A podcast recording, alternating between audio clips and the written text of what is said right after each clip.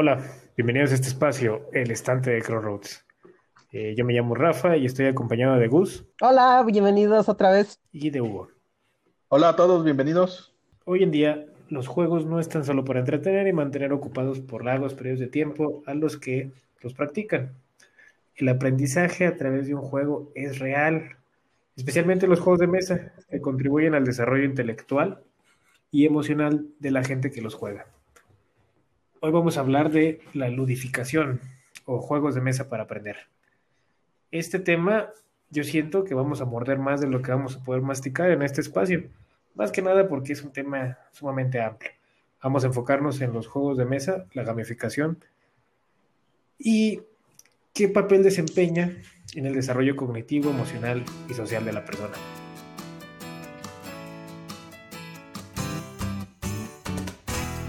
El estantero de Crossroads, un podcast sobre el porqué de los juegos de mesa.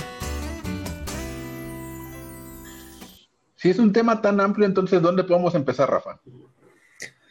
Mm, aunque este concepto suene medio novedoso para algunos, realmente es una actividad que nos ha acompañado desde siempre.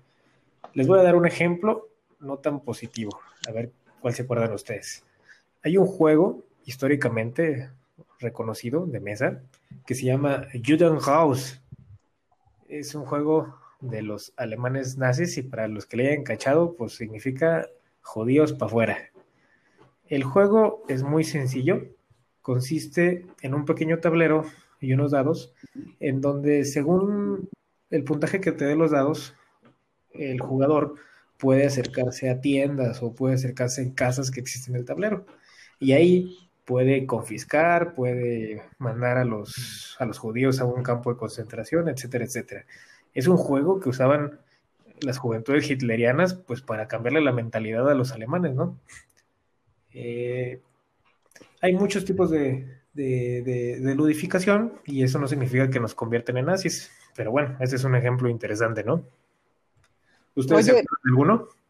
Mm, ahorita que lo mencionas, el concepto no es nuevo en realidad, eh, lo de la ludificación. Lo mencionas con este juego que se llama Juden Ross. Mm, pero creo que se hizo más o menos popular, que será? desde hace unos 10 años, más o menos. O sea, ya se empezó a utilizar más en ámbitos empresariales y, educativos. Pero, por ejemplo, eh, me acuerdo cuando era pequeño, Mm, que había, por ejemplo, álbumes de estampitas. el coleccionar estampitas, pues también es una actividad entretenida. Y te la ponían más fácil el lema de aprender jugando cuando esos álbumes contenían temáticas, este, pues sí, escolares. Por ejemplo, Sabritas tenía un álbum de estampitas que se llamaba Juego Limpio, que hablaba de ecología y de ambiente y de, de cuidados de, pues sí, contaminación, temas relacionados. Y, por ejemplo, había también otro que era un álbum de historia de México, que te hablaba de monumentos, te, ponía como pequeñas monografías y cosas así. Entonces, ya desde ahí, este, la ludificación se, se aplicaba no de la manera que se aplica actualmente. Sí, yo creo que ahora se aplica mucho más interesante, pero es bueno saber y tener en cuenta esos, esos datos este, de la historia del juego de mesa. ¿Tú te acuerdas de algún juego antiguo que use el concepto de gamificación, Hugo? Hace, pues ahorita que lo mencionas de esta manera, yo me acuerdo que hace tiempo leí cómo surgió el Monopoly. Y es un juego que realmente su origen era de aprendizaje, que pero me acordé por lo que mencionabas del Judenraut y de que hay cosas que a lo mejor no quieres aprender, pero pues se pueden modificar al final. Porque me acuerdo que mencionaban, hacían mucho énfasis que la creadora del Monopoly o del, ¿cómo se llamaba en ese tiempo? Era algo como de real estate, creo, algo así, de compra de propiedades. Era un juego, pero para aprender las desgracias o los problemas del capitalismo. Se supone que era que jugando Monopoly o el equivalente del primer Monopoly te dabas cuenta que por qué los ricos se hacían más ricos y los pobres se hacían más pobres, porque simplemente pues los ricos eran los que tenían capacidad de comprar y seguían comprando, mientras que esas compras hacían que los otros jugadores fueran siendo cobrados por ellas y entonces se hacían más pobres. Supongo que ahí pueden aprender cosas o se pueden ludificar cosas horribles, pero pues vamos a ver qué pasa. El juego del casero se llama, ¿no? Este, y luego decía que había dos versiones.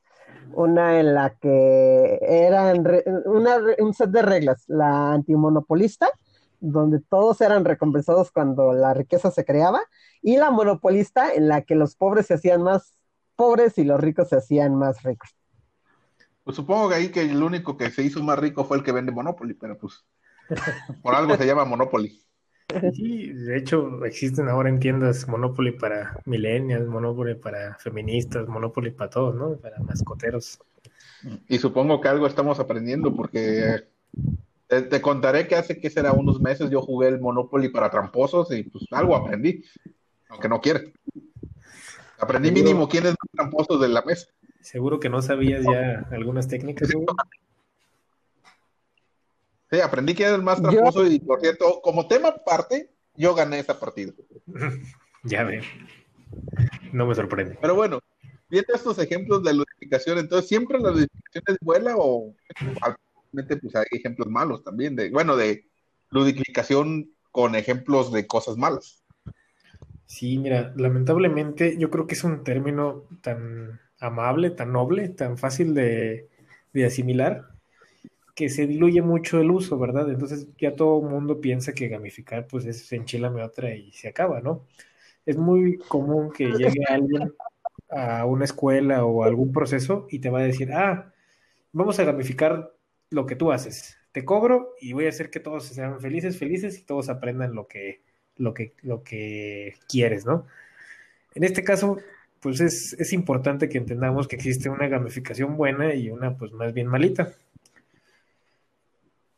¿Cómo lo Espera, ¿me estás diciendo que no vengo a jugar? ¿Me estoy viniendo a clases? ¿Me estás haciendo trampa? Pues, pues, pues no tanto así, pero mira, velo de esta forma. Eh, nadie anda en bicicleta porque pues esté conscientemente pensando que te hace mejorar tu respiración o tu coordinación corporal, ¿verdad? Generalmente uno anda en bicicleta o aprende a andar en bicicleta porque es divertido. Y yo considero que la gamificación buena una gamificación bien hecha en un juego te debe generar una sensación muy parecida a la que te genera andar en bicicleta por primera vez, ¿verdad? La bicicleta te divierte sin que te obligue a estar consciente de que tu condición física está mejorando, de que tu equilibrio está trabajando, ¿verdad?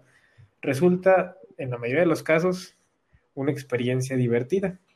No sé si ustedes tengan la idea de alguna gamificación deficiente. Ay, ¿sabes qué? No va a ser una opinión popular pero los juegos de trivia son una cosa que a mí no se me hace educativa y divertida. Sí, yo me acuerdo, por ejemplo, ah, pues tú estabas, Gus, una vez que ahí en Crossroad teníamos un Monopoly, pero de los años 80, viejísimo. Entonces, por una, por razones de que era una buena idea jugarlo, fue una experiencia interesante, por decirlo menos. Realmente no me arrepiento de haber jugado, sí me di cuenta de muchas cosas, pero básicamente de lo que me di cuenta es que pues no conozco lo que para ahorita es historia, pero en ese momento yo creo que era lo relevante, era lo que estaba pasando en ese momento.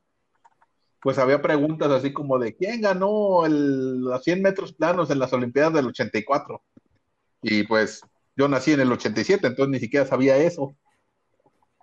No, no, no sé si te acuerdas o, pues en, teoría es un que buscaba que supiéramos, pero realmente no creo que haya envejecido bien. Pero pues esas son cosas que apelan a que sepas del tema, que esté súper masticado, ¿no? Yo también creo que apelan a que te interese. Porque yo me acuerdo que entre primos o amigos a veces llegábamos a jugar al maratón porque básicamente no había otra cosa que jugar. Y ah, normalmente cuando lo jugábamos, pues ya ves que tiene sus categorías, ¿no? De que de historia, geografía, deportes, eh, espectáculos, ¿no? Entonces cuando jugábamos, pues tú elegías qué categoría, pues para con la que te sentías un poquito más este cómodo. Ahora el problema que yo veía ahí es que cuando la categoría que me tocaba era deportes o era este, de espectáculos, pues la verdad yo daba por perdido que, que no lo ibas a ver. Y en lugar de que el juego me generara, no, es que sí tengo que aprender de deportes porque pues quiero jugar bien el maratón, como que me hacía hasta no querer saber menos de deportes y ya no volver a tocar un maratón de, de tan incómodo, de tan forzado que me parecía que me obligara a aprender de esas cosas. Oye, ¿sabes cuál? Es un diseño. Ajá. ¿Sabes cuáles tienen ese mismo problema? Eh, referente a lo que tú dijiste, eh, Cranium, que es un juego que involucra todo, todo lo que sea este, habilidades, eh, palabras, dibujo, eh, artes plásticas y conocimiento. Entonces, por ejemplo, en el caso de trivias, a veces hay trivias generales que te preguntan, ¿cómo se llama la cantante que bla, bla, bla? Si no te gustan esos temas, obviamente no vas a poder responderlos y vas a perder en el juego. Si no te gusta dibujar o no te gusta cantar, Cranium no es un juego que vayas a disfrutar y, y sé ejemplos vivos sobre eso. Otro juego que también tiene ese problema, o sea, quiere que aprendas, que salgas con esa sensación de aprendí algo, es Zenith, el juego de las películas. Pero es que ese juego es súper específico, porque te pregunta, ¿quién fue el director de la película de 1960? Bla, bla, bla. Entonces, si no eres cinéfilo, si, si tú ves pocas películas o no ves mucho cine, pues no tiene sentido, más bien y aplicaría que te aprendieras de memoria las tarjetas y qué hueva. Sí, la verdad creo que el diseño de esos juegos no, no está enteramente bien pensado, ¿no? A un público más amplio, tal vez. Exactamente. Oye, ¿y los juegos didácticos este, entran en esta categoría de ludificación? Bueno, en este concepto, eh, memoria, eh, destreza, eh, operando, mm, juegos más nuevos como Double, Number Nine, Ricochet Robots. O sea, aprendes algo, ¿no? También. Bueno, la verdad es que yo creo que cada uno de esos juegos es un caso aparte y vas a descubrir que aunque dos juegos sean de destreza o de habilidad, pues va a haber uno mejor que otro. Eh, pues el asunto está que pues este, la gente anda en casa ahorita y está preocupada porque sus hijos, los más jóvenes de la casa o los no tan jóvenes con esto del COVID, pues no pierdan oportunidades de aprendizaje, ¿verdad? Y pues más que nada también qué los pueden hacer o en qué los entretienen, que no sea estar viendo la televisión o pegado a una pantalla. Aquí en este caso, eh, quisiera que esta siguiente parte la dedicáramos a hacer unas recomendaciones buenasas de juegos cuya ludificación esté hecha, pero con toda la mano, ¿no? Cosas que realmente consideremos que, que vale la pena que prueben y platicarles un poquito del por qué consideramos eso. Eh, ¿Me pueden echar la mano a recomendar uno? Yo también haré lo propio. A ver, a Hugo lo veo con cara de que quiere decir algo. Sí, este, déjame entender bien, ¿serían juegos en los que cuando lo juegues aprendas algo o sientes que aprendas algo? Pero no así como un juego de trivia, un trivial pursuit o algo así como los ejemplos que dimos, ¿verdad? Sí, lo que decíamos, que cuando no te des cuenta ya aprendiste algo, pero no sentiste que fue una situación forzada, que, te obligaron a aprenderlo, ¿no? Que lo aprendiste de una manera sutil. Ah, ok. Viendo eso, a mí se me ocurre, por ejemplo, Wingspan que creo que de hecho le fue muy bien el año pasado como, juego, ha estado muy popular últimamente y como juego lo puedo recomendar muy bien sin problemas, pero ahorita que estamos con el tema de aprendizaje me parece que va más allá de ser solo un juego, porque en Wingspan las cartas es un juego en el que tienes tu propio tablero y tienes cartas, las cartas las vas adquiriendo del centro del tablero. Pero cada carta es un, un ave, una especie de ave, y se supone en la narrativa o en, lo que, en el juego que tú eres un coleccionista de aves, tienes así tu, lugar para guardar aves y pues, como cualquier coleccionista de algo, pues las quieres mantener limpias, bien y todo. Entonces en el juego, tu lugar para guardar aves, que, es tu tablero, se divide en tres secciones, que es como un bosque, una pradera y un lago o algo de un río o algo. Tienes acceso al agua y las aves que vas ganando o las cartas que vas ganando solo pueden entrar en una o a veces en varias de las secciones. Entonces, me recuerda mucho este tema porque pues el Wingspan, cuando estás jugando, te das cuenta de que si agarras un pato, no lo puedes poner en la pradera, no lo puedes poner en el bosque, tiene que ir en la parte del agua. Pero si agarras, por ejemplo, un algún ave más versátil, a lo mejor pues ya lo puedes poner en una o en otra sección. y aparte las cartas incluyen bastante información, pero no la incluyen como de que tienes que aprendértela o está incluida o está incluida para que sepas o que el juego te diga, ah, mira, y aparte esta ave hace esto y esto, esto, sino que esa información está ahí porque es parte de la mecánica del juego. Por ejemplo, me acuerdo de que una de las cosas que tienes que ver es que las aves, todas las aves son ovíparos, ponen huevos, y es una parte de la mecánica que cuántos huevos tengas al final es este cuántos puntos juntos.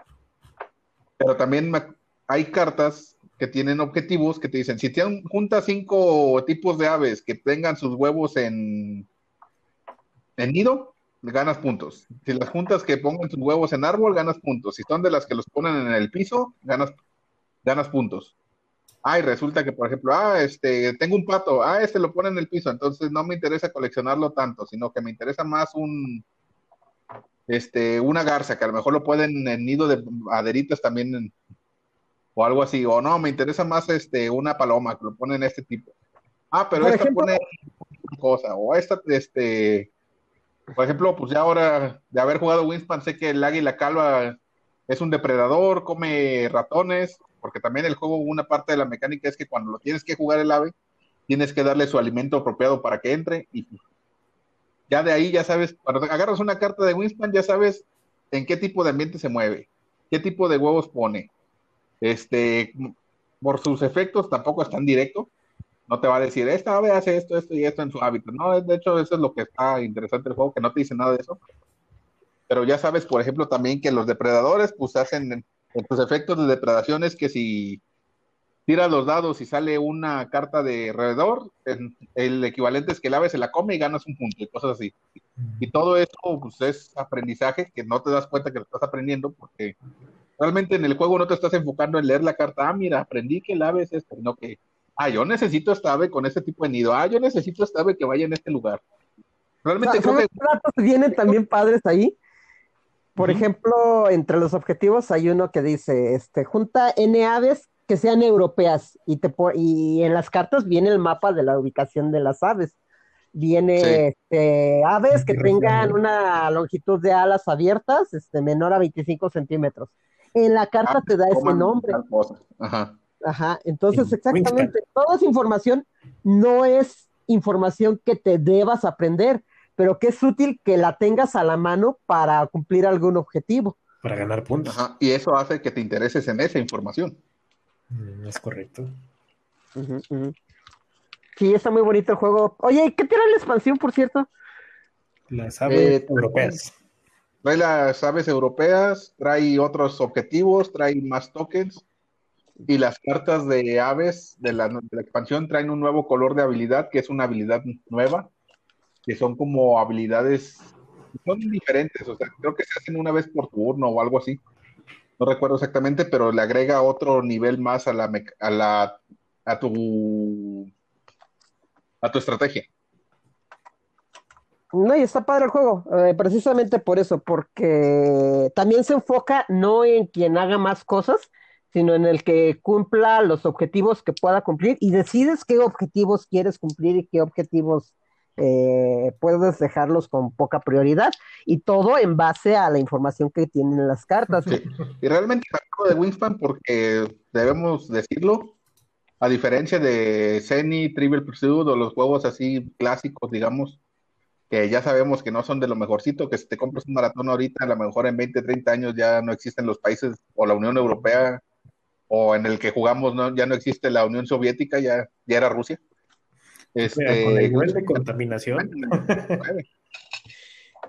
Monopoly, no, como Maratón, Mad Max Edition. Sí. Sí, pero hay que resaltar eso. O sea, Winspan no es el, no es solo que sea un buen juego, es el que ganó el juego del año en 2019. Uno ¿Ah, de los que ganó juego del año y ganó muchos premios. Sí, realmente es un juego que, sin ánimo de que quieran aprender de aves, es, de, sí se les recomienda que lo jueguen. A ver, otro juego, aunque esto creo que desarrolla otro tipo de habilidad, no tanto de voy a aprender, es este cosas como Érase una vez, eh, Story Dice, Gloom, que lo que te desarrollan es este habilidad narrativa. Mm, ¿Cómo? Bueno, sí he jugado Gloom, pero no sé exactamente a qué te refieres. Sí, o sea, tú estás jugando Gloom y ya sabemos que es un juego de poner un número menor al del oponente. A una carta grande le vas a poner números que le hagan que se reduzca o se aumente según tus necesidades. Pero, por ejemplo, cada carta tiene una explicación. Eh, aparte de que está escrita en inglés antiguo, que a mí me carga un poquito. Pero hay versión en Eh, español, ¿no? Ya está también la versión en español. Ay, pero la versión en español está bien neutra. Le hubieran puesto inglés castellano o cosas así. Inglés castellano, ese está nuevo. Y ahí inglés castellano, español castellano, Ah, español bueno. gachupa, Español de Castilla, para que se entienda. español de Castilla. Pero pues algo Este- interesante, que le pongan un, un español de Tepito.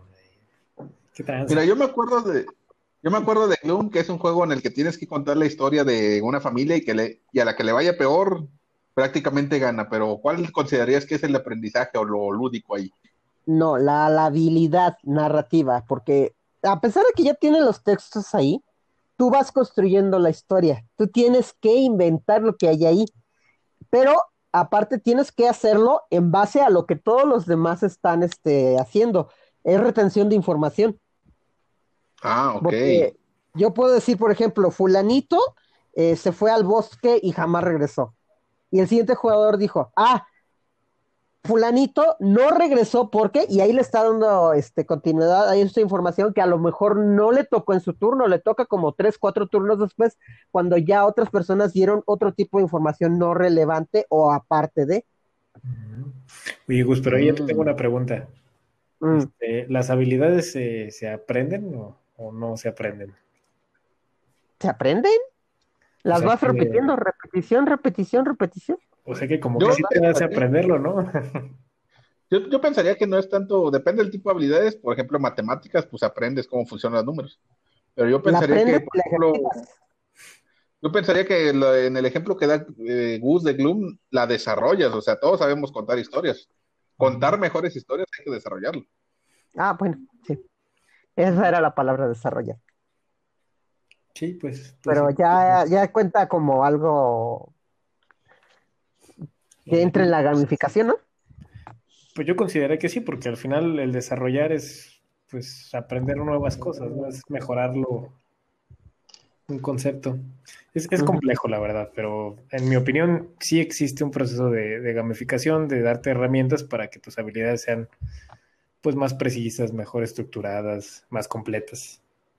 Lo interesante es que me despierta aquí es eso de que pues, yo no sentí que estaba aprendiendo narrativa o a lo que quieras cuando jugué Gloom. Yo estaba sintiendo que estaba molestando a la familia de mi oponente. Con ocurrencias, ¿verdad? Sí, es lo mejor. A uno se lo comió un oso, sí. Ellos aprenderán a la mala que lo estabas haciendo. Es correcto. Yo les quiero recomendar otro juego que también, este, cuando pues lo jugué, honestamente no pensé que estaba aprendiendo nada, ¿no? Hasta que después descubrí ciertas características con el grupo de amigos con el que lo jugué, como que noté que sí, sí aprendí una de las cosas que más me fallan, la interacción interpersonal. Este, el juego Concept, para los que no lo conozcan, es un juego en el que hay un tablero con mucha iconografía. Y es iconografía desde lo más neutral hasta lo más específico, ¿no? O sea, hay una que es un color, hay una que es un hombre, una mujer, hay una iconografía que es este, no sé, una montaña, una cuchara, ¿sí? En ese tablero, con esa iconografía, te van a dar unos cubitos y te van a dar una serie de tarjetas. En esas tarjetas hay conceptos, de ahí el nombre de concept. Ok. Esos conceptos, pues hay unos conceptos que son más sencillos porque son muy específicos, normalmente son las cosas tangibles, y hay conceptos más abstractos que pues son complejos de repente hasta de explicar, ¿no? Como ludificación, algo así, ¿no? El amor. Eh, son, son complejos. No. Entonces, el juego se trata en.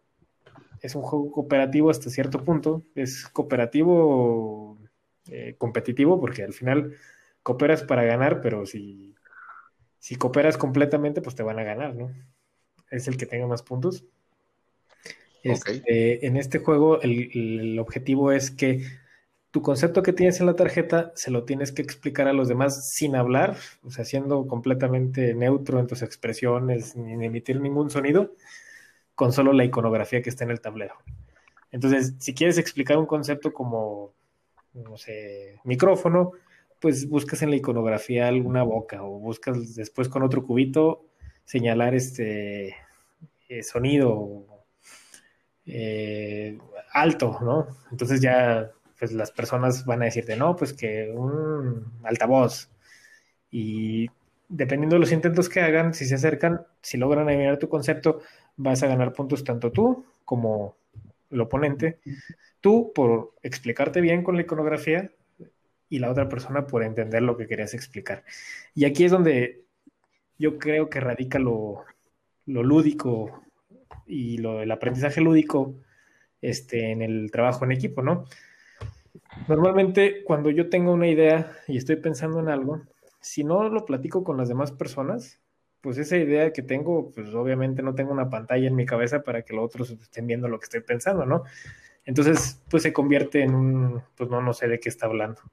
Pero este juego te forza a buscar la manera tú de expresarte con la iconografía, pensando en cómo piensan los demás, intentando entender y anticipando el qué, qué conceptos tenemos en común para que cuando yo te muestre ese concepto pueda dirigirte a mi concepto inmediato, ¿no?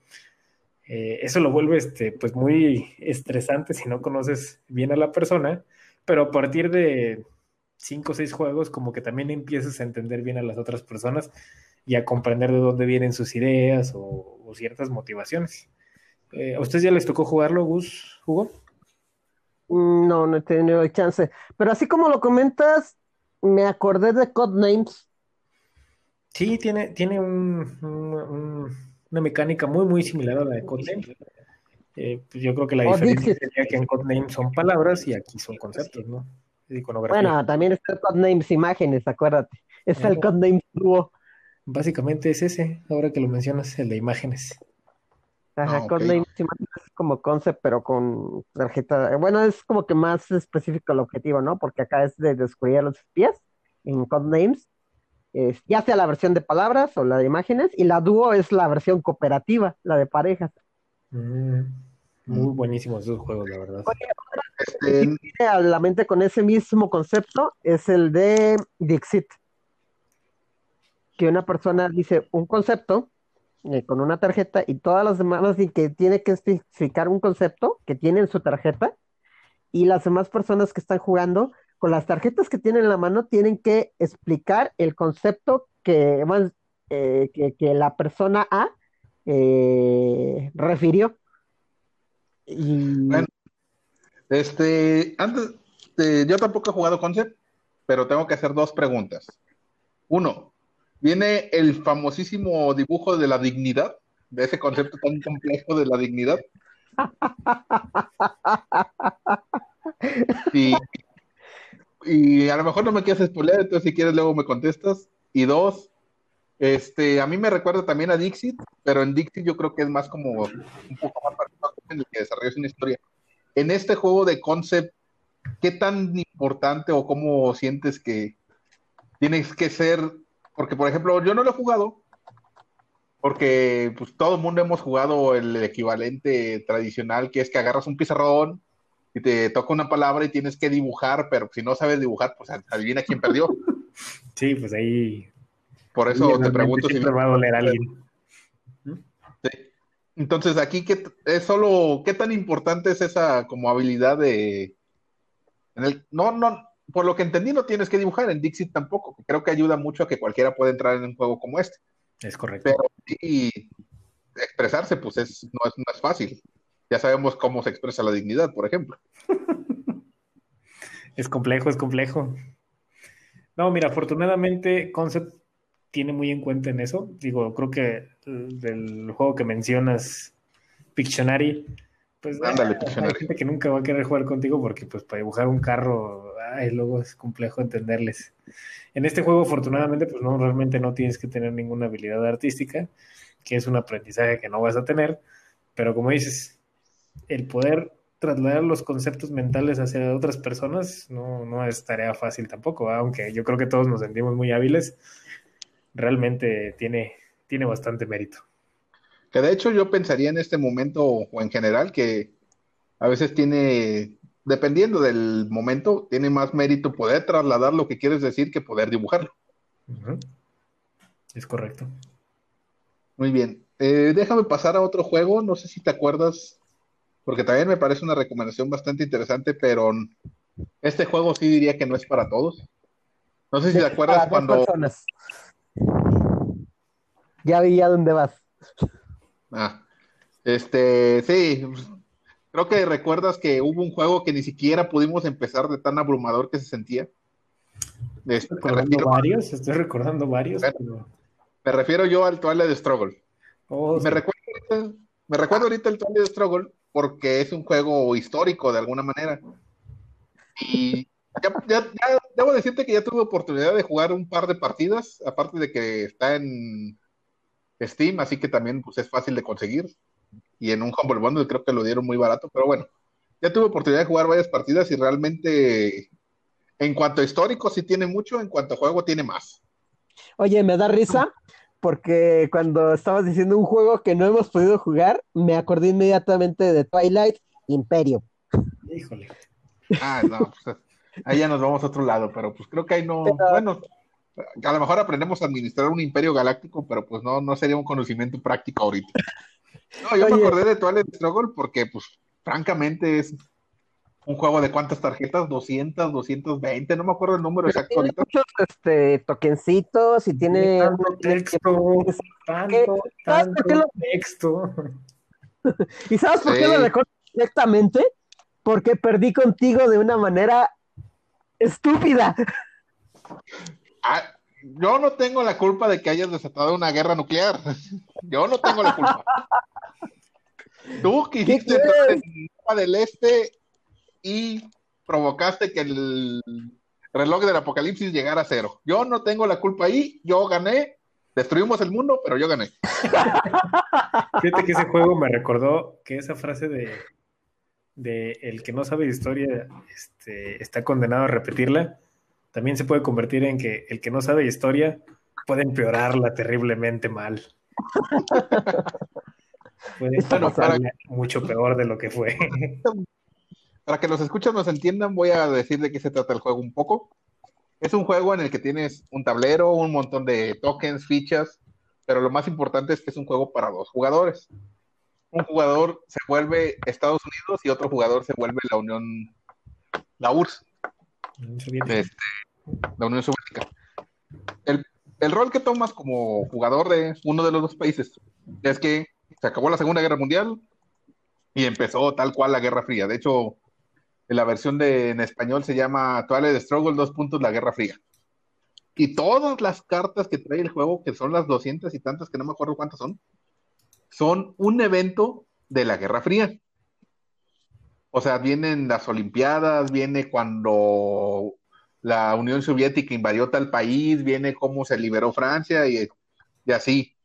Entonces, de que aprendes historia, aprendes historia, pero más importante yo creo que en ese juego, por ejemplo, sí le pasa un poco como a, a los juegos de trivia, si ya sabes qué son la historia, pues este, tienes una ventaja porque ya sabes qué eventos van a venir, pero aún así, es un, aún sin saber la historia, puedes desarrollar tu juego bastante bien, pero te das cuenta de las repercusiones de esas, de esas acciones, de cuando se hizo el... que era la, la cuando suceden las Olimpiadas, ¿quién gana poder político? Cuando cuando, este, la, doctrina Truman, ¿qué pasó? Cuando se hizo tal cosa, ¿qué desembocó? Y luego de repente ya te sientes como todo un político y, un dirigente de la Guerra Fría porque, ah, estás entrando en Oriente Medio, entonces tengo que mover mi influencia de este lado. Ah, pero ahora Europa del Este está pasando acá y parece que estás viendo las noticias, pero realmente estás jugando. Fíjate que, que estoy notando en, esos, en este comentario que haces, Hugo, que para una persona que no ha jugado ese tipo de juegos va a ser muy difícil entender por qué lo que estás haciendo no es agarrar un libro de historia y platicándoselo, ¿va? ¿Cómo lograron hacer que el abrir un libro de historia y entender todos esos eventos tan importantes en la historia de, la humanidad moderna se vuelva divertido, se vuelva algo que yo quisiera jugar para ganarte. Yo creo que tiene que ver con la forma en que lo presentan, con la narrativa de este juego, si quieres verlo así, pero más que nada con que tú eres el que está ahora de alguna manera dirigiendo el destino de el mundo que te presenta ese tablero con las acciones, pero en este momento las acciones que te presentó el juego, que son acciones que sucedieron en la vida real. ¿Me interesa saberlos por conocimiento general? Pues sí, a lo mejor sí, sí, me interesa la historia, sí. ¿Me interesa saberlos en este momento que tengo el tablero enfrente? Sí, para ganarte. Excelente. ese juego va muy bien con la canción de Go West. no, creo que va eh, más con The Wall. Los 40 globos rojos, o cómo se llamaban en inglés. Ah, Love Balance. Sí, los Love Balance. Nena.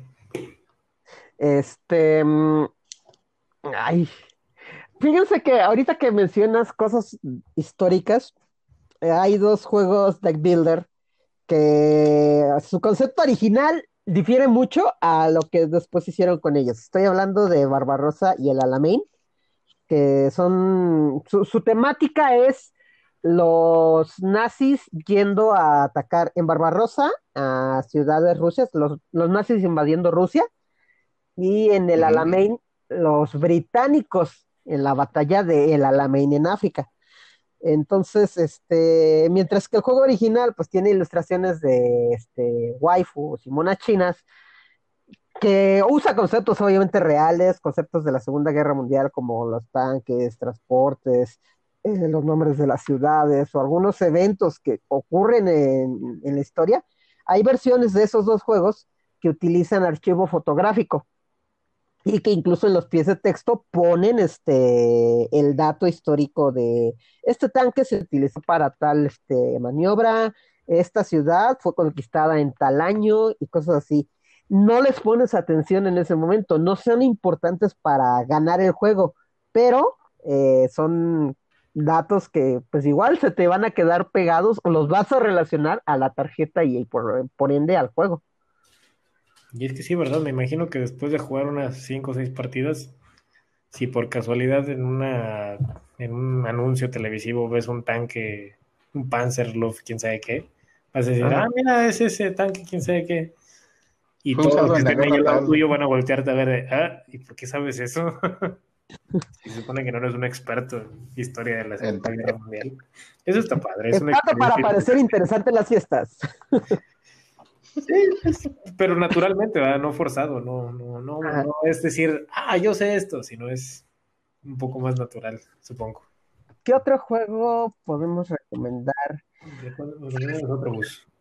Hay un juego que quizá el valor de gamificación no sea así tan presente como los que hemos este, mencionado, pero a mí me enseñó que los ecologistas sí pueden ser bien, bien malas personas. Fotosíntesis. A mí me enseñó que los árboles pueden ser malas personas.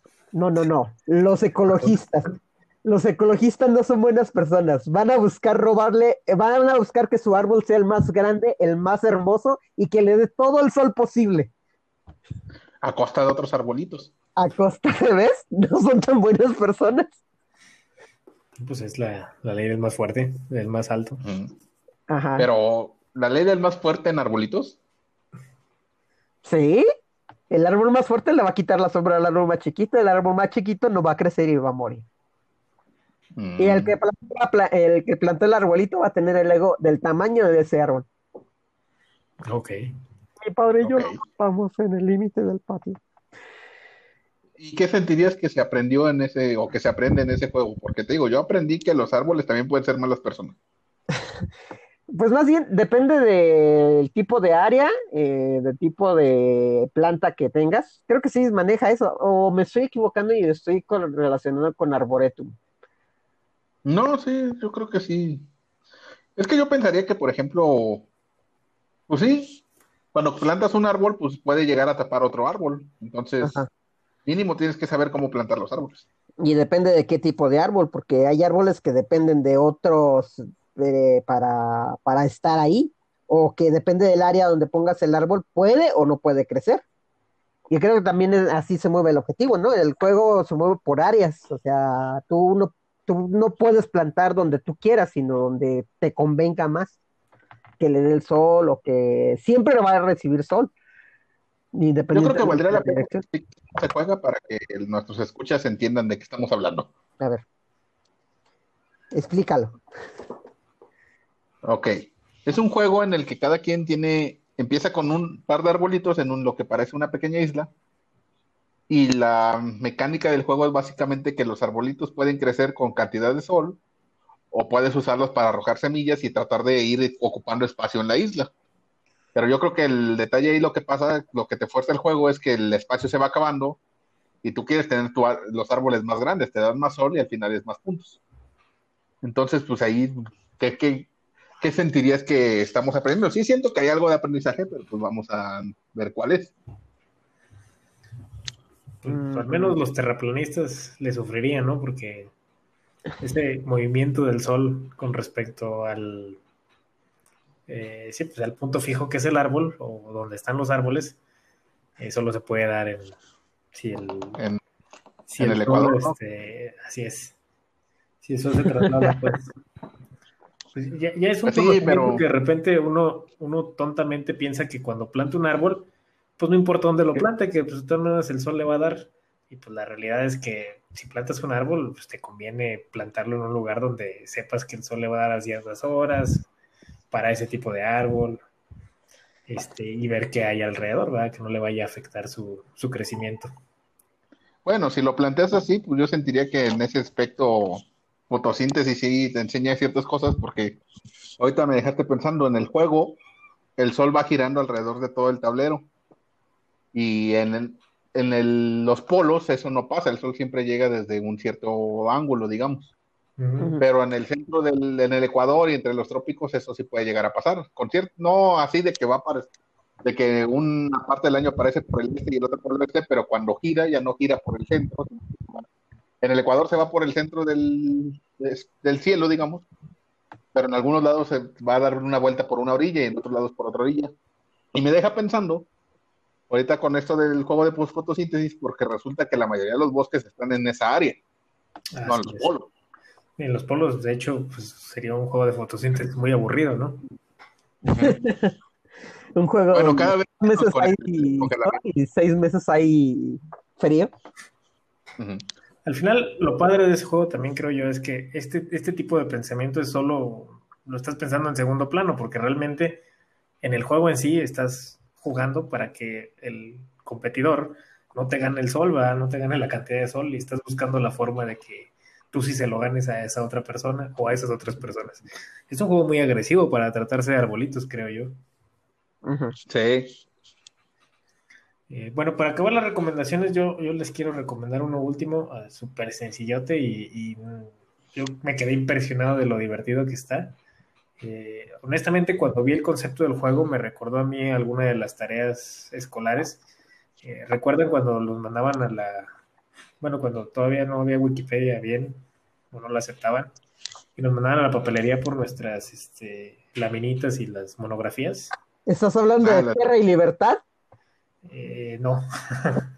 Estoy hablando de que en esas monografías, pues a veces te sientan a escribirlo con la intención, creo yo, porque la verdad nunca lo lograron, de que me aprendiera eventos eh, de alguna invención o de algún nacimiento de alguna, este, pues alguna personalidad política o no sé, que cuándo nació Porfirio Díaz o que cuándo fue la batalla tal o cuándo se inventó el micrófono. Ah, Creo que lo Ah, único que aprendí con esas fotografías es que antes de pegarla en la libreta tienes que hacer esa transcripción. Exactamente. y Bueno, no vas a tener que comprar dos risa, monografías. Porque cuando me presentaron el juego de Timeline, que al final el juego se trata de unas tarjetitas donde de un lado viene pues el invento o el evento y del otro lado también viene eso mismo, pero con el año que pasó. Entonces el juego es muy sencillo, el juego se trata de que te van a dar al azar cinco cartas, se va a poner una al centro y tú esas cinco cartas, sin ver la parte dorsal donde viene el año, tienes que poner la carta adelante o atrás, dependiendo si consideras o tú recuerdas que ese evento o ese invento sucedió antes o después, ¿no? Entonces, pues obviamente no sabes en qué año se, hizo exactamente. Pero pues intuyes por el tipo de inventos. Un, ejemplo chusco siempre es el de este, el abridor de latas, ¿no? De que la lata se inventó y pues no sé, pasaron algunos años antes de que se inventara el abridor de latas. En ese juego lo descubrí y, me queda tan claro y tan, tan grabado que no me imagino otra forma de haber retenido esa información. ¿Por qué sea ahorita que primero se inventó la lata y después el abre latas? Sí, de hecho creo que sí me pasó y realmente era, era una cosa así como que la lata se inventó en 1800 algo, principios de siglo, no me acuerdo exactamente el número ni planeo recordarlo, pero el abridor de latas se inventaba que era como 30, 40 años, entonces te quedas como que, entonces ¿cómo abrían las latas? Pues supongo que sí, tenían otras técnicas que no. Estoy buscando la tarjeta, aquí tengo el juego de la mano. Sí, Timeline es un juegazo, la verdad es que el concepto está tan sencillo y resulta el juego tan divertido, porque bueno, es que otros juegos dirías, no, pues por ejemplo el maratón, no te sabes la respuesta exacta, vas a perder. Entonces, eh, pues ¿para qué lo juego? Si sé que voy a perder. Y en Timeline, aunque no sabes la respuesta exacta, ese, ese rango de juego, de, intuirlo o de, de jugármela a ver si sí es o no es, o que está ya a la mitad o que está por ahí, lo hace súper divertido, aunque realmente no te sepas el, el, evento con el año exacto. Y paulatinamente, pues vas empezando a aprenderte años por alguna u otra razón, ¿no? Y es que específicamente cuando ya tienes tus cuatro cartas en el tablero, los demás tienen dos, te falta una para ganar, y por culpa de esa maldita carta no puedes ganar, te aprendes ese año porque te lo aprendes, ¿verdad? Creo que sí me pasó con la imprenta en datos inútiles, de Gustavo, la tarjeta del sujetador dice que se inventó en 1859. ¿De, ¿De, qué? Podría vivir una vida completa sin saber eso. Exacto. Una vida completa. Supongo que hay cosas más por ejemplo, para uno. Por ejemplo, eh, me acuerdo mucho del caso del CD. Toda la gente da por hecho, ah, pues el CD debe ser de la época de los 80s o los 90s, porque es un invento reciente, ¿no? Y, es, y cuando ves la tarjeta y descubres que se inventó en 1975, te quedas, ¿what? ¿Ya estaba desde allá? Sí, la verdad es muy impresionante. Es, es como una, forma de, aprender sin, sin, que lo sientas, ¿no? exactamente. Pero también evidencia este, nuestra, nuestra pequeña falta de conocimiento en ese aspecto. Pero es divertido, al final de cuentas. No te hace sentir mal el juego. Eso es, muy importante, ¿no? Ok, nada más te quería preguntar, este, a muy, muy, muy grandes rasgos, ¿tú qué crees que diferencia una buena ludificación de una mala? Eh, voy a reiterarlo. Para mí una buena ludificación sucede cuando quieres tú hacer la actividad diseñada para que aprendas sin que tengas la intención de aprender. O sea, que lo quieras hacer porque te parezca divertido o entretenido. Y que esto de aprender pues resulte como un factor secundario. Yo creo que una ludificación buena no se puede diseñar como lo, como, como este, como un periodo de aprendizaje, ¿no? O sea, tú no puedes generar un juego didáctico o en este caso gamificado pensando en lo que quieres que aprendan. Mejor tienes que diseñar un buen juego, un juego divertido que, que no te haga sufrir, que no, que te den ganas de jugarlo. Y a partir de eso, pues va a haber un aprendizaje, ¿no? tenemos que entender que también una gamificación pues no debe ser tan exhaustiva, ¿no? O sea, jugando no vas a aprender todo sobre el tema. La gamificación muchas veces lo que tiene que hacer es pues ponerte en una situación donde te interese aprender sobre el tema y ya posteriormente pues tú serás más exhaustivo en el aprendizaje. o sea, no es lo mismo, no es lo mismo crear el juego para que aprendas a crear el juego y que salgas aprendiendo algo.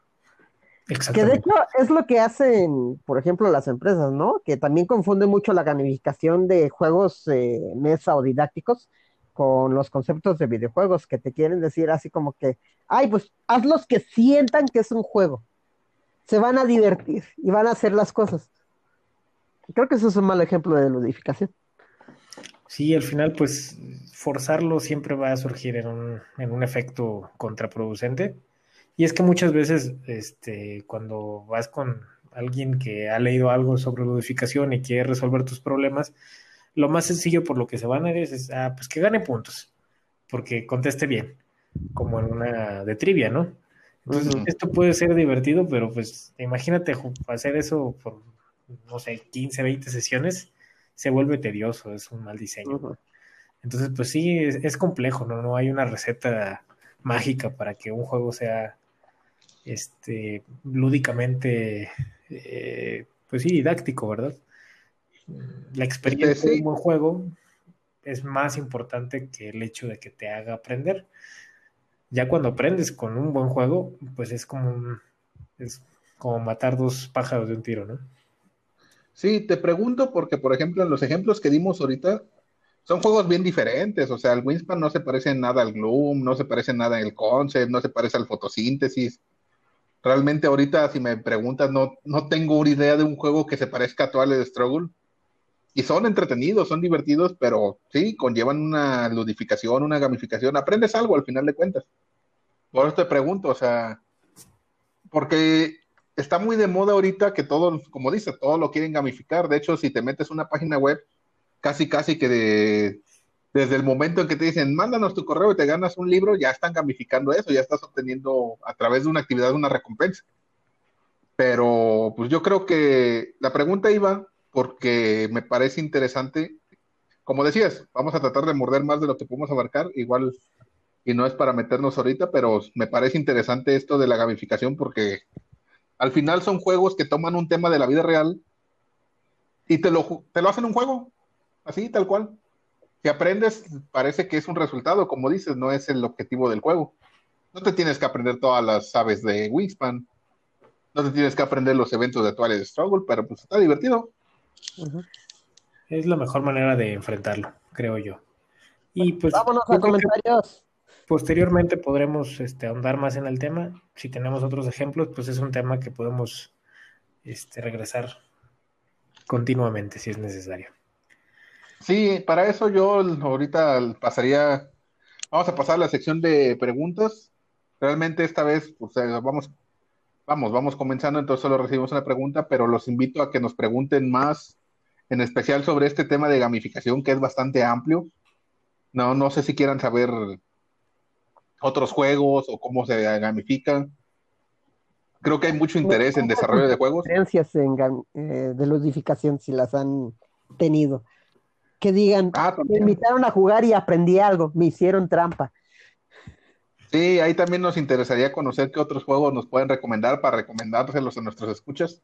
Realmente creo que hay muchísimos juegos que se pueden, que han sido gamificados, algún tema interesante o importante, y pues no los vamos a conocer todos. Entonces, si quieren mandarnos un comentario o algo, les pasamos nuestros links, este, van a estar ahí con la publicación del podcast.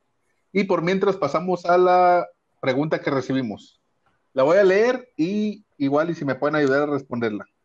Es sobre el tema de narrativa del, último capítulo.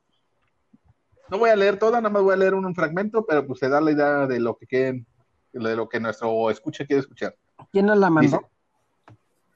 nos la mandó un chavo en, el, en un grupo de desarrollo de juegos. Ahorita no tengo el nombre a la mano, pero igual y luego te lo paso.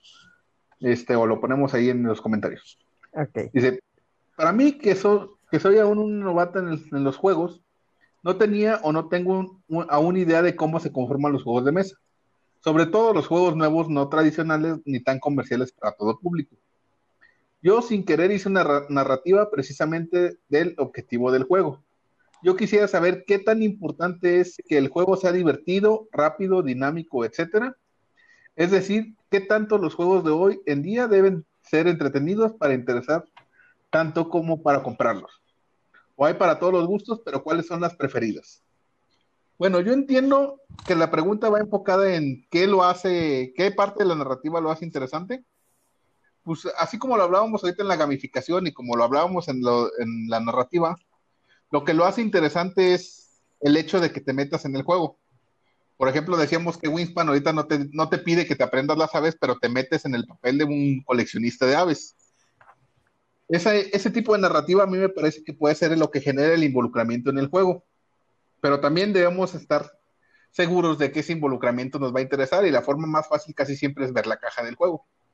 Por ejemplo, ya ven que les enseñé el Architects, el arquitecto del Reino del Oeste. Mm. Seguro, seguro, que a ustedes dos no les interesa ser un arquitecto del siglo XVIII, del siglo XVI, no me acuerdo en qué época se desarrolló el juego. Pero aún así, la narrativa que desarrolla el juego me, nos pare- me pareció a mí bastante interesante. Sí, la verdad. No sé qué superó mis expectativas. Eh, honestamente, cuando, cuando vi la portada de, de ser un arquitecto, pues no, no entendí muy bien el por qué alguien decidiría este, pues, crear un juego sobre arquitectos de, de esa época. Pero ya una vez jugándolo, no, pues sí, hasta interesado estoy en el tema, ¿no? De, ya entiendo qué, tan importante era la construcción de, de edificios religiosos, qué tipo de actitudes o actividades llevaban para poder construir antes que los demás. Eso lo hizo una narrativa súper interesante. Y bueno, como nos hace la pregunta ella, pues qué tan importante es que sea divertido, que sea dinámico, pues yo creo que es el corazón del juego, ¿no? Si, si un juego, por mejor narrativa que tengo o arte gráfica, no es entretenido, al menos para algún grupo de personas, pues no, no tiene razón de ser como juego. Esa es mi opinión. Pero también depende mucho del jugador. Si el jugador no tiene la actitud de jugar el juego, por más divertido que este sea, no va a funcionar. Yo creo que ahí a lo mejor valdría la pena en un capítulo futuro explorar algo de mecánicas o cosas así, porque como decimos, la narrativa del juego de Architects como gamificación, pues te enseña cosas de, que, que hacen, te despiertan interés en el pasado, y como narrativa te despierta el interés en jugarlo en ese momento, de qué está pasando en el juego. Pero al final, pues es un... Yo creo que ahí es las mecánicas y todo eso tienen que ver. Al final, lo que le quisiera compartir a nuestra escucha que nos hizo esta pregunta, que la pregunta al final es, hay para todos los gustos, pero ¿cuáles son las preferidas? Al final yo creo que las preferidas son las que te latan más a ti, pero sin descartar que a veces no se trata tanto de que te lata el tema, no se trata tanto de que te lata la narrativa, no se trata tanto, como decíamos ahorita, de que te lata aprender sobre aves para poder disfrutar el Wingspan, para poder disfrutar el Architect, para poder disfrutar el Gloom. Se trata más de que te dis disfrutes el, el tipo de juego, el modo de juego. Y el momento. Y la narrativa y la gamificación se vuelven como extras en divertirte cuando juegas. Estoy de acuerdo. Pero sin ellas, al, lo que podría pasar es que ni siquiera te enganches en el juego y solo se vuelva algo, algo tedioso. Sí, al final todas aportan. Pues ahí está. Bueno. Pues ¿No hay nada más en el botón entonces? Yo creo de que... momento no, pero los invitamos a que nos sigan compartiendo sus preguntas.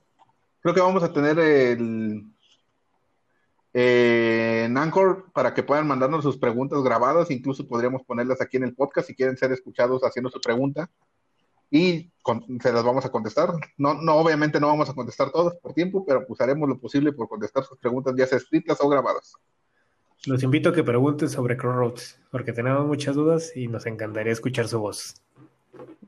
Ah, y sobre eso creo que hay que dar un recordatorio, ¿no, Rafa? O una idea, porque hay una pregunta que surge cada rato. Sí, pues recuerden, muchachos, que pues estamos en pleno pandemia. Estamos en semáforo rojo, lamentablemente, en la ciudad de San Luis Potosí. Y pues ustedes saben que los juegos de mesa, aunque hay opciones de jugarlos por internet y, jugarlos en modo solitario, pues una de las formas de más disfrutarlo es pues cara a cara con tus amigos, ¿no?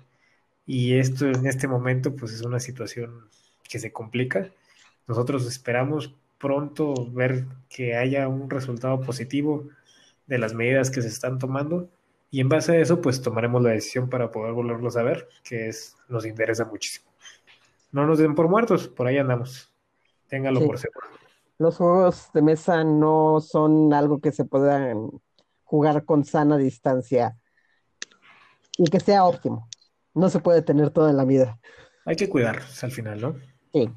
Sí, sí, yo creo que lo más importante ahorita es hay que cuidarnos y realmente, por más que disfrutemos los juegos de mesa, es, un juego de mesa en especial cuando ya estando en la mesa, cuando no es digital, cuando no estamos jugando en línea, este, conlleva mucho el estar tocando piecitas, el estar hablando entre uno al otro, al gritarle a Gus, no lo hagas, vas a desatar la guerra nuclear.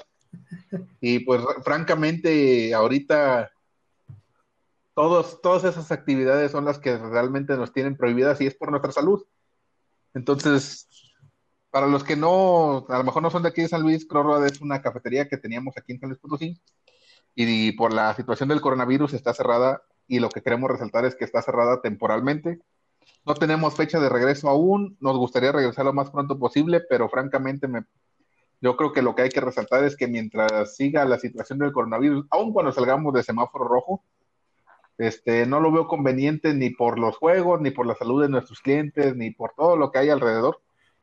Entonces, no estamos desaparecidos, no estamos muertos, como dice Rafa. De hecho, la intención de este podcast es seguir vivos, seguir estando del lado de nuestros escuchas, de nuestros seguidores, en contacto con todos ustedes. Y pues en algún momento pues sí queremos regresar, de hecho pues estamos ansiosos de regresar. Si quieren jugar con alguno de nosotros afuera que podemos jugar en línea, pero sí nos gustaría regresar a jugar en, en persona. Pero francamente ahorita la situación yo creo que no, no, no lo amerita, no amerita el riesgo. Ustedes sigan preguntando y en algún momento les vamos a decir, ya la próxima semana abrimos, téngalo por seguro. Algún día. Esperemos que no sea muy lejano eso. Por mientras, cuídense y pues síganos ahí. Seguimos este, publicando reseñas en la página de Facebook, seguimos publicando este podcast. Tratamos de hacer lo posible por mantener este, vivo este proyecto. Tenemos ahí la tienda en línea también para si quieren este, darse una vuelta y ver algunos juegos que todavía tenemos en catálogo. Sí, ahorita está un poco lenta por lo mismo de la situación del COVID, pero también ahorita la opción es la tienda en línea y podemos estar en contacto con ustedes a través de ella. Va. Nos vemos entonces, muchachos. Que estén muy bien. Hasta luego. Adiós. Hasta la próxima. Bye.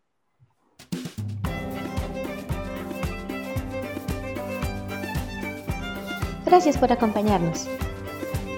Los invitamos a suscribirse a nuestra página de Facebook, SLP Crash Dejen sus comentarios. Su opinión es muy importante para nosotros. Hasta la próxima.